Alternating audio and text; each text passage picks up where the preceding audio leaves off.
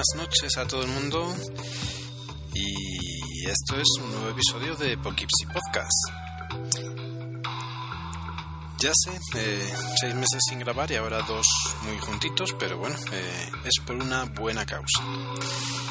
La verdad es que mm, el programa de hoy es muy especial eh, porque bien voy a contaros pues unas noticias eh, que agradarán a los que les gusta el podcast, que suele tratarse de temas relacionados con, con vídeo y con, con series y con, y con el Apple TV, pues realmente este programa es, eh, es espectacular.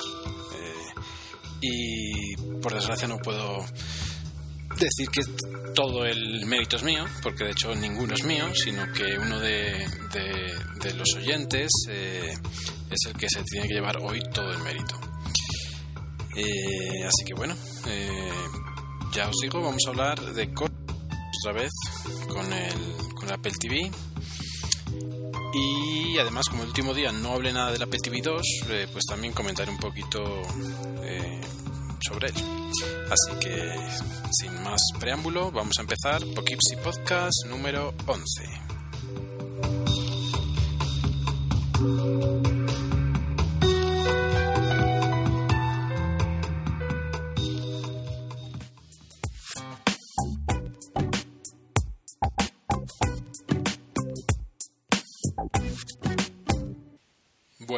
Pues ¿Qué tiene, eh, qué tengo de nuevo para contaros en el mundillo de, de, las series?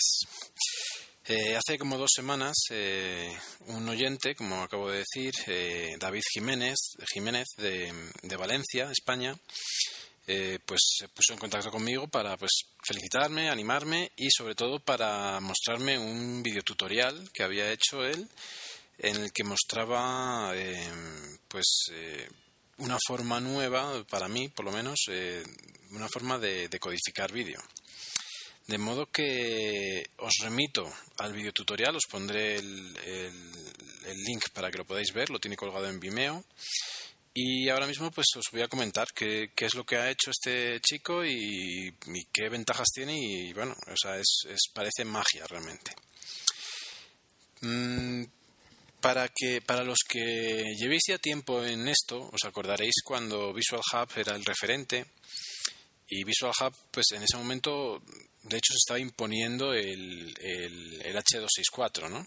De modo que no era algo eh, por defecto, era algo que tú podías elegir.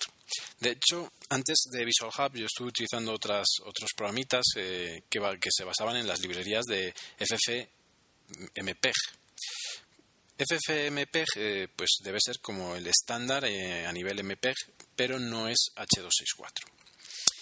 Como os digo, eh, Visual Hub daba la opción de utilizar los dos y en teoría pues los productos de Apple han ido encaminándose al uso de H264 y de hecho pues el rendimiento es muy bueno y realmente es muy muy agradable conseguir unas calidades muy buenas con poco tamaño y demás, ¿no?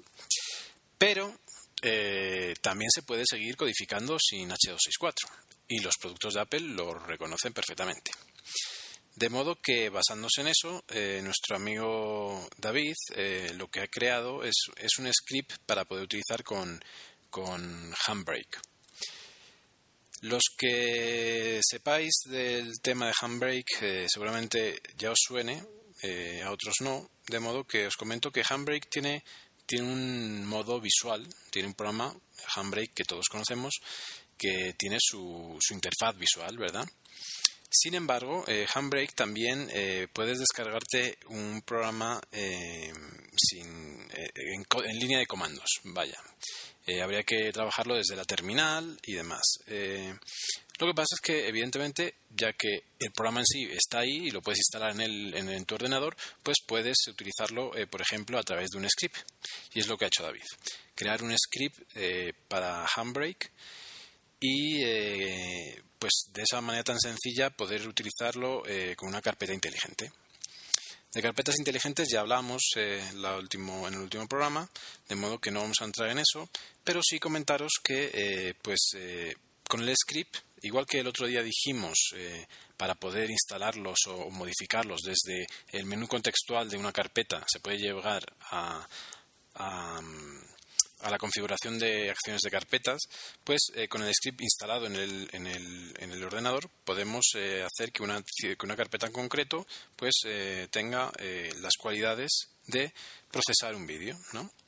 Igual que hacíamos otro el otro día con Permute pero en este caso, en vez de utilizar permute y, que realmente lo único que hace el script de permute es abrir el programa de permute, en este caso el script lo que hace es eh, codificar eh, por detrás, o sea, no se nota en ningún momento, eh, no se ve ninguna interfaz y es algo totalmente transparente. ¿no? entonces, ¿qué tenemos que hacer para, para utilizar este sistema de conversión? Pues primero irnos a la página de Handbrake, buscar el Handbrake CLI, que es como se llama el programa eh, sin interfaz gráfica, y eh, descargárnoslo. Ese programita, eh, pues eh, realmente no tiene forma de programa, ¿no? Si cualquiera lo va a utilizar, lo va a ver, pues se le va a quedar como un archivo ahí de unos 16 megas, sin terminación, sin, sin, sin, nada. Solo pone Handbrake CLI. Eh, el script eh, que tiene hecho David, eh, pues directamente lo podemos abrir con el programa de, editor de scripts y si, y si bajamos en él hay un momento en el que nos dice cambiar la dirección de aquí, de esta ruta de, dirección de dentro del sistema, por nuestra ruta a donde esté, donde hayamos instalado el handbrake. Yo por defecto lo dejé tal como lo tenía él, que es en la carpeta de usuario, en mi carpeta de usuario. Eh, tal cual, directamente en la carpeta de usuario. Y en, el, y en el script cambié la dirección que había por la carpeta mía de, usuario. Una vez que está hecho eso, eh, ya no hay que hacer casi nada más. El script lo guardaríamos en la carpeta de scripts, que para quien no sepa, pues eh, realmente la puedes encontrar dentro del disco duro en librería hay una carpeta que se llama scripts y dentro hay una carpeta que se llama folder action scripts. Pues ahí dentro vamos a soltar nuestro nuevo scripts, que en este caso se llama converter mod 2, ¿vale? Bueno, pues con este converter mod 2 metido en esa carpeta, nos vamos a ir a una carpeta que queramos utilizar para, manejar eh, los vídeos. En mi caso, ya sabéis que tengo una carpeta que se llama Apple TV y dentro de Apple TV eh, eh, la otra vez creé una que se llama Permute y en este caso he creado una que se llama Handbrake. En la de Handbrake le damos al menú contextual, configuración de acción de carpetas y ahí eh, directamente ya nos va a salir eh, la configuración de carpetas y nos va a salir el script que acabamos de meter en esa carpeta de scripts. Lo podemos elegir para esa carpeta y que se active eh, la acción de carpeta de ese script. Nada más. Simplemente con eso ya tenemos nuestra carpeta inteligente capaz de generar vídeos en M4V. ¿Qué ventajas tiene esto? Pues aquí viene la magia. Supongamos que, tenemos eh, nuestro cliente de torrent, eh, Transmission en este caso, y estamos bajando de Big Bang Theory, por ejemplo. Eh, cada capítulo de Big Bang Theory suelen ser 180 megas. Se descarga, lo llevas a esta carpeta inteligente que de Handbrake y en siendo 180 megas yo diría que en unos 3 o 4 minutos tenemos nuestro vídeo convertido. Sí, habéis escuchado bien. 3 o 4 minutos. Esto es increíble. Increíble es, eh, no sé, la verdad es que no sé cómo entenderlo. Según me explicaba David, el hecho de no utilizar H264 eh, acelera mucho el proceso y el hecho de utilizar unas librerías de FFmpeg muy modernas, pues también hace que funcione mm, súper bien. De modo que en tres minutos, yo creo que un ordenador más potente que el mío serán tres minutos, ¿vale? Tres o dos y pico. Tres minutos, un programita de estos de, de, 20 minutos lo tendríamos dispuesto. Después de eso, eh, pues tendríamos que meterle los subtítulos, eh, etiquetarlo y demás. Pero la cuestión es que lo que más se tarda, que es la codificación, en tres minutos la tenemos eh, ya perfectamente hecha. Así que es fabuloso. Muchas gracias David por este script. Eh, realmente es, parece magia. Ya os digo que parece magia. Eh, ahora mismo eh, me ha comentado que está trabajando en un script también para meter los subtítulos en el capítulo. Yo entiendo que ahí está el problema siempre de los nombres del subtítulo. Entonces, eh, como mínimo, vamos a tener que hacer a mano el meter el archivo de vídeo y el archivo de audio de, mm, subtítulo con el mismo nombre en una carpeta que será la que tenga el script. Pero en, en, todo caso, pues será interesante. Junto a este script, eh, también me mandó otro para eFlix, con el que conseguimos lo que no estábamos consiguiendo con el script original, que era que se cargaran los vídeos y, se, le dieran a comenzar. De modo que también en otro script eh, nos, eh, nos, permite tener una carpeta a la que asociamos ese script y lo que hace es eh, en background hacer el etiquetado y, y, evidentemente añadírselo a iTunes y ya estaría todo. Entonces realmente pues si antes con Permute eh, era fácil, ahora es igual de fácil, pero es mucho más rápido el proceso. Eh, la verdad es que es increíble. Ya os digo, es increíble, eh, funciona muy bien. Tiene algunos defectos. Pues bueno, en mi caso se, me ha se, me ha dado el caso de algunos capítulos en los que no, no se ha convertido del todo bien la serie y ha sucedido algo raro. Lo raro es que eh, en una serie de estas, evidentemente, las bajas de, cualquier cadena inglesa, ¿no? Eh, americana, y están en inglés, y solo tienen ese audio. Sin embargo, a través de esta conversión, eh, los vídeos resultantes se me, han, me, han, aparecido con dos audios, un audio vacío y un audio, el, auténtico, el inglés. Además, me han aparecido en ese orden. Primero el vacío, porque además el vacío estaba etiquetado como alemán, no tengo ni idea por qué, y el segundo como no, o sea, como si no tuviera nombre, ¿no? Inespecífico, que era el inglés. Entonces, la primera vez que eh, pasé al Apple TV unos capítulos, me asusté un poco porque no salía sonido. Después eh, probé a darle al botón central. Ya sabéis que el Apple TV, con el botón de play, eh, apretado un par de segundos, te permite observar algunas cosas como los subtítulos o en este caso las, los, los audios, ¿no? Entonces vi que había eso, alemán y no. Digo, bueno, ¿qué es esto? Bueno, pues entonces voy a darle a no a ver qué pasa. Y efectivamente en ese momento empezó a sonar el sonido inglés y sin problema. Eso que, pues, no tiene mayor repercusión, pues ya, pues bueno, me fastidia un poco, pero bueno, no está mal. Eh, en todo caso, sí que tiene otro problema esta conversión y es que eh, el archivo en sí no debe quedar, o sea, no queda tan fluido como eh, con H264.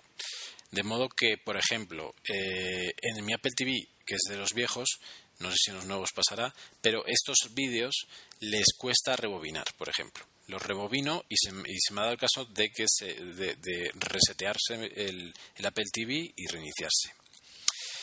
Eh, esta misma incapacidad, esta falta de soltura se nota cuando esos vídeos los pasas a iFlix, porque a iFlix como que le cuesta también. Lo que hace normalmente es empezar a a crear el mob y en 20 segundos lo tienes, eh, tarda como unos 20 segundos primero en empezar la, transformación y después otros 20 o más. Eh, de modo que tardas, o sea, realmente ahí pierdes tiempo, pierdes, o sea, seguramente por cada episodio un minuto en vez de los 20 segundos normales.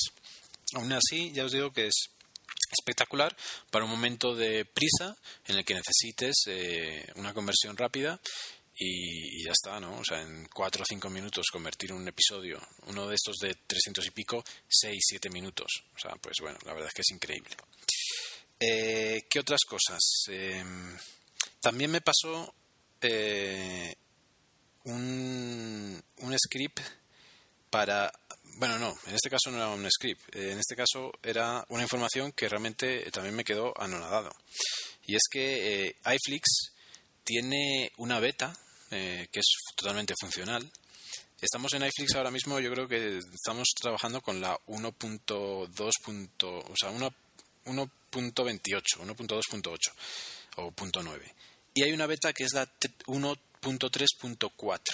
Bueno, esa beta, eh, donde en la normal pone aplanar película, tiene eh, la opción que pone compatible, simplemente compatible, compatible y lo que hace es eh, también un proceso raro en el que convierte los vídeos en compatibles con los aparatos de Apple.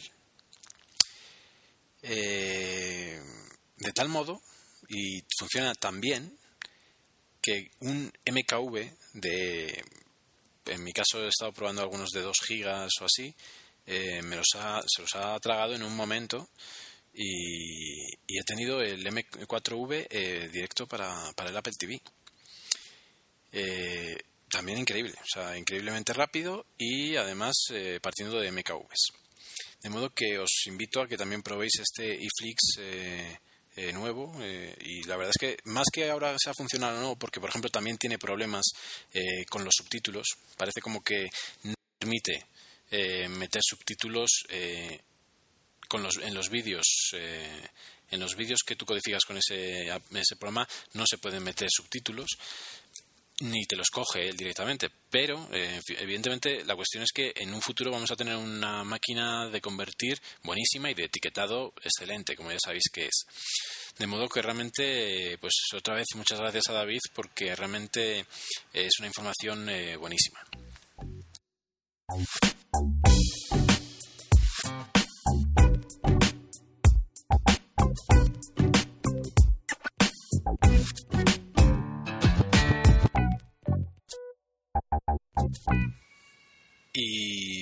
La verdad es que mm, esas novedades eh, lo que sí que hacen es ser un aliciente para todos aquellos que quieran que querían un Apple TV y no estaban seguros por lo de la conversión. Siempre hemos dicho que la conversión en el Apple TV pues era algo que frustraba mucho, ¿no?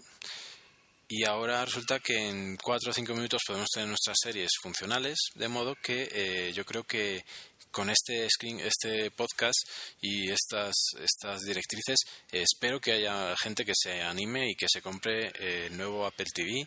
Y si es así, pues eh, que lo comente en el blog o, eh, que me mande un mail. yo por mi parte realmente em, estoy con ganas de tener el nuevo Apple TV. La verdad. razones. Pues primero, la primera y fundamental, quiero tener dos Apple TV.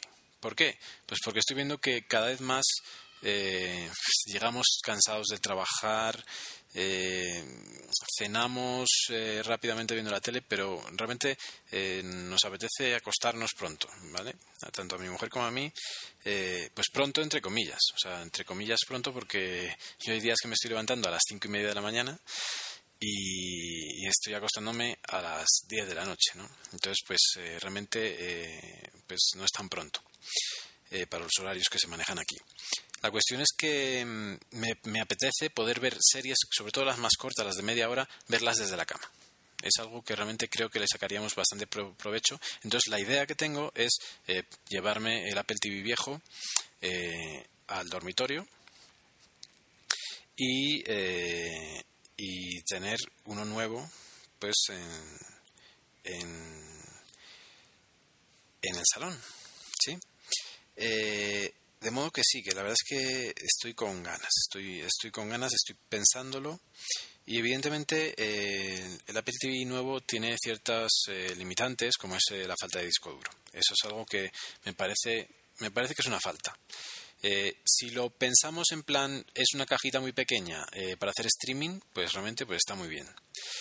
Eh, pero para eso, lo interesante sería que pudiéramos hacer streaming desde, por ejemplo, desde un disco duro conectado en el, en el, en el MacBook, en el AirPod Express, AirPod, iPod, bueno, sí lo diré, en el iPod. stream. De modo que eh, eso sería fantástico. Entonces ya sí sé que se perdería ya lo que tiene de malo, lo perdería. O sea, si realmente eso se pudiera hacer, lo perdería. Evidentemente estoy diciendo si se puede hacer eh, de forma eh, natural, porque de forma no tan natural pues se puede, ¿no? Eso parece que, que se va a intentar o que se intenta a través del jailbreak. De modo que, bueno, o sea, las carencias que tiene por un lado, con esta conversión tan rápida que os he explicado hoy, eh, pierde parte de las, de las carencias, ¿no? Y por otro lado, eh, el, el, hecho de, de, poder jailbreakearlo, pues también hace que gane muchos enteros. ¿Qué me gusta del aparato? Pues realmente, por ejemplo, me gusta eh, me gusta la nueva presentación de las fotos, ¿no? Al estilo del iPad con el origami. Me gusta lo pequeñito, desde luego. Me gusta la parte física, realmente es un hardware muy, muy bonito. Eh, yo no diría que es más bonito que el anterior. Eh, realmente que sea todo de plástico parece como que le falta algo, pero, pero bueno, la verdad es que es interesante. ¿Y qué más? Eh, pues, por ejemplo, tiene ciertas, ciertas carencias a nivel de interfaz que no las tiene eh, evidentemente, eh, entendéis que el Apple TV nuevo está hecho para el streaming y para la compra y alquiler de, películas, ¿no? Tanto desde el iTunes como con Netflix, desde los países que se pueda. Eso hace que la interfaz inicial, aunque lo que vemos nosotros es lo mismo que en el viejo, resulta que tú para, eh, para llegar a tu contenido local tienes que entrar por eh, buscar tu ordenador, buscar tu, tu, contenido en una subcarpeta, como dijéramos, de la interfaz. De modo que tú nunca vas a ver eh, la interfaz general cuando estés trabajando, cuando estés viendo tus vídeos. Y pierdes mucha parte de la estética del aparato que yo sí la tengo en el viejo. De modo que es curioso que por el hecho de estar eh, orientado al streaming, pierdas parte de, la, de lo bonito del aparato si lo que quieres es utilizarlo en local solamente. Eh, de modo que yo ahora mismo, por ejemplo, yo me meto en, en, películas y me salen mis películas, arriba, en la parte de arriba, salen mis películas y sí que pues a la derecha empiezan a salir las de alquiler, ¿no? Pero eh, salen las mías también, o las recientes, por ejemplo, y me salen arriba las recientes. Eso lo voy a perder en el Apple TV nuevo eh, lo que va a aparecer arriba es todo lo de alquiler, pero no va a aparecer mi, mi, carpeta, ¿no? mis, mis películas.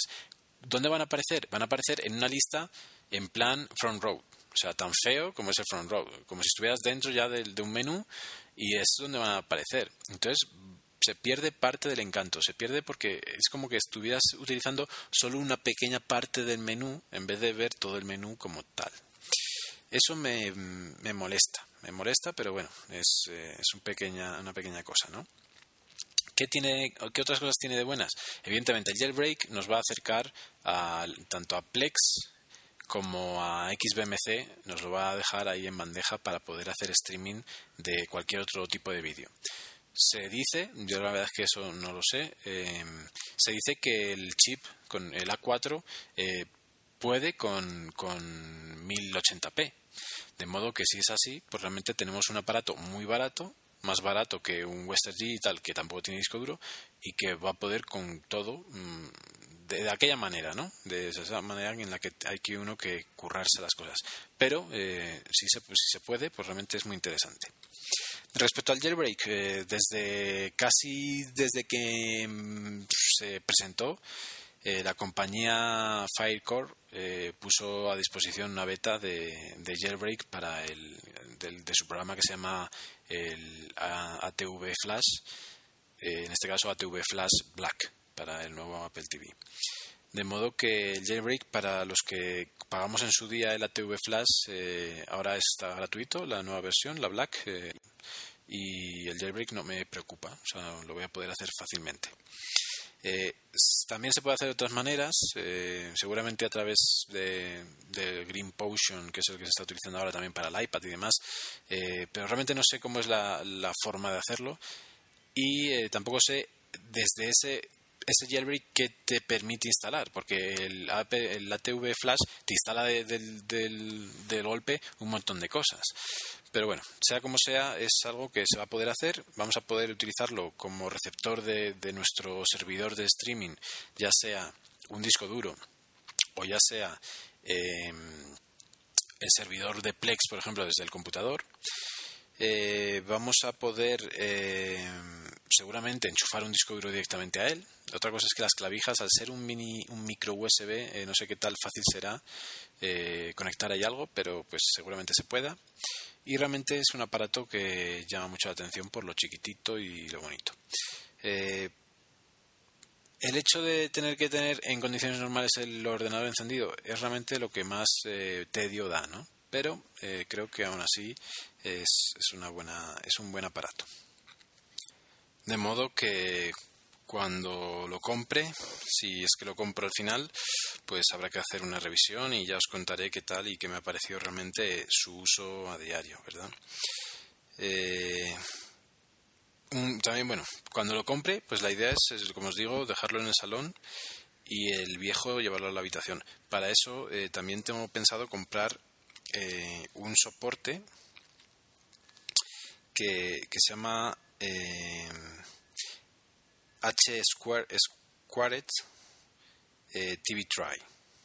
¿sí? Es un soporte de metacrilato. Eh, esa marca, la marca hace también soportes para los AirPort, para el Time, Capsule, para el nuevo Apple TV también eh, hace. El del nuevo es bastante feo porque es, estos son como de metacrilato sobre la parte de abajo, les engancha un poquito por los lados, pero casi ni se ven. Y entonces te permite dejar el aparato colgado en la pared mm, de forma muy bonita. De hecho, tienen nunca he sabido si lo venden o es un accesorio o qué, pero tienen eh, la opción de ponerle una lucecita, tienen un sitio para poner una lucecita que se enchufa, coge corriente del, del USB del Apple TV y entonces te quedaría en la pared colgada y luz por detrás del Apple TV saliendo por detrás del Apple TV, lo cual tiene que ser bastante espectacular. Como digo, el del nuevo Apple TV es más feo porque es como una caja negra donde encaja dentro del Apple TV y no le deja ver su forma, sino que simplemente se vería la manzana por encima porque tiene un hueco, pero el resto está todo, totalmente tapado. Al ser negro no se nota mucho, pero realmente es como muy, muy aparatoso para lo pequeño que es el aparato, ¿no? De modo que ya os contaré, ya os contaré qué tal me va con el, con el Apple TV en el dormitorio y con el nuevo en el salón, si es que lo compro en algún momento. Eh, y hasta aquí este programa. Realmente no tenía mucho más que contar. Creo que la información es muy importante. Creo que le vais a sacar mucho eh, jugo a, este nuevo a esta nueva forma de codificar, tanto con el iFlix eh, beta como, como con Handbrake. Comentaros, creo que no lo he dicho antes, aparte de la rapidez, también el tamaño los archivos también es importante. MKVs de 2 gigas me los ha dejado en menos de un giga. Los MKVs a través del, del, del, handbrake como que les pierde demasiada, pierden demasiada calidad. Los que son de tamaño normal quedan perfectos, quedan iguales. De modo que eso, una, una serie de estas de 180 megas suele quedar entre 210, 230, eh, para que os hagáis una idea. Eh, de modo que no es mucho más grande y desde luego la velocidad pues eh, beneficia respecto a ese tamaño de, de más. Así que vuelvo a reiterar mis, eh, mis agradecimientos a David Jiménez por esta información. Y si, pues, si sigue haciendo sus scripts, eh, seguiremos comentándolos aquí. Comentaros que, por desgracia, no es, no es una novedad eh, que yo lo comente porque creo que el miércoles en Apps, Apps Mac, en un blog de, de este mundillo, ya lo comentaron, ya pusieron ahí un enlace al al video tutorial de David, pero bueno, por si acaso alguien no lo ha visto, eh, pues eh, ya lo sabéis, ya sabéis dónde, de dónde bajar los scripts. Eh, ahí os, os, pondré, os pondré el enlace a AppsMac, seguramente, porque ahí directamente ya se ve el, el vídeo, o si no, el enlace a Vimeo, y desde Vimeo están también los scripts en Megaupload, los tiene David puestos para poder descargarlos. Eh, sin más me despido. Eh, espero que a alguien le, sirva. Eh, si es así, pues comentadlo por favor. Ahora, pues cuando estuve, cuando subí el último episodio, pues como estuve viendo, hacía tanto que no subía nada a iBox, estuve viendo las estadísticas y me, quedé flipando. no de la cantidad, porque no, ya sabéis, sois muy poquitos los que me escucháis, pero realmente de sitios muy dispares. Eh, cabría esperar que en España fuera el máximo y sin embargo el máximo está en Estados Unidos. Y después en China hay muchísima gente. Eh, quiero decir que hay como mínimo 11 personas que se están descargando el podcast desde China. Eh, por favor, decidme quién sois, eh, mandarme un mail, cualquier cosa, ¿no? me hace mucha ilusión. Y otros dos puntos totalmente extraños, que es desde Arabia Saudí y desde Tailandia también hay descargas desde ahí. De modo que poneros en contacto, de comentarme vuestra historia eh, maquera y qué hacéis o por qué estáis escuchando este podcast y así, pues no sé, me, haría mucha ilusión. Igual que me hizo mucha ilusión que, que David me, me escribiera y además que me contara cosas tan fabulosas. De modo que sin más me despido y como ya siempre os digo, nos vemos allí donde estéis.